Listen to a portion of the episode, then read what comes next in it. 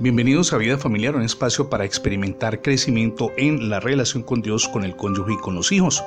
Comparto con usted el título para el día de hoy, Decídase a corregir errores. Con frecuencia cometemos errores de los cuales nos arrepentimos toda la vida. Sin embargo, una vida determinada a cambiar cuando nos arrepentimos delante de Dios, nos lleva a experimentar no solamente transformación, sino el perdón de nuestro Padre Celestial y la posibilidad de emprender una nueva vida. Permítame ilustrar el asunto con la vida de George Hosler. Estuvo sumido en el desenfreno por más de 20 años belicosidad, drogas, una sexualidad desenfrenada juego y por supuesto una vida bohemia. Todo esto lo llevó a vivir en las calles, incluso dormía debajo de un puente en Nueva York. En esa condición, después de cinco meses, se arrepintió, pidió a Dios su ayuda y emprendió una nueva vida. Los israelitas, que fueron un pueblo rebelde cuando cruzaban el desierto de camino a la tierra prometida, son otro vivo ejemplo de esta situación. En el monte de Or se rebelaron contra el Señor. Nos trajeron aquí, decían ellos, a morir de hambre y de sed. Solo leemos en el capítulo 21 del libro de Números. De hecho, en el verso 6 leemos que Dios envió serpientes ardientes y muchos de ellos en medio de su rebeldía murieron.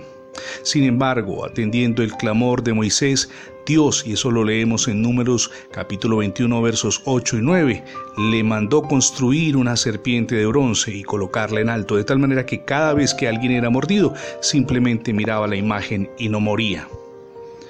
Cuando vamos a la palabra de Dios encontramos en el Salmo 34, verso 5 lo siguiente.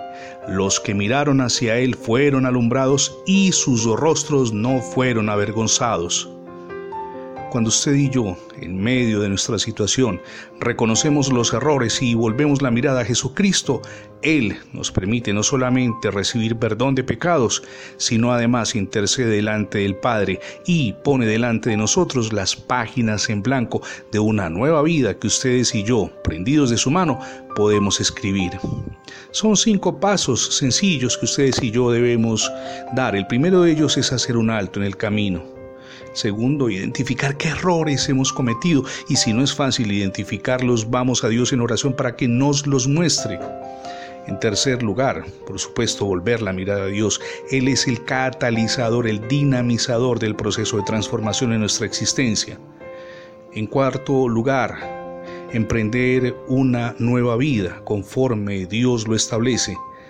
Y en quinto lugar, atesorar en nuestro corazón los aprendizajes de los errores cometidos para no volver a lo mismo. Uno de los escenarios donde debemos experimentar cambios en la relación familiar su relación con el cónyuge, con el esposo, con la esposa, tal vez usted ha fallado por muchos años o tal vez con los hijos, pues bien, hoy es el día de no solamente identificar los errores con ayuda de Dios, sino de corregirlos, de emprender una transformación al interior de su hogar no es en sus fuerzas, es con la ayuda de Dios. A propósito, ¿ya recibió a Jesucristo en su corazón como su único y suficiente Salvador? Hoy es el día para que lo haga. Permita que Jesús reine en su vida y en su hogar. Es la mejor decisión que podemos tomar. Gracias por escuchar diariamente Vida Familiar, tanto en las transmisiones de radio como en el formato de podcast. Recuerde que ingresando la etiqueta numeral Radio Bendiciones en Internet tendrá acceso a múltiples plataformas donde tenemos alojados todos nuestros contenidos digitales. También le animamos para que se suscriba a nuestra página en internet.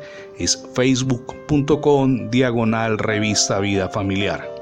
Somos Misión Edificando Familias Sólidas y mi nombre es Fernando Alexis Jiménez. Dios les bendiga hoy rica y abundantemente.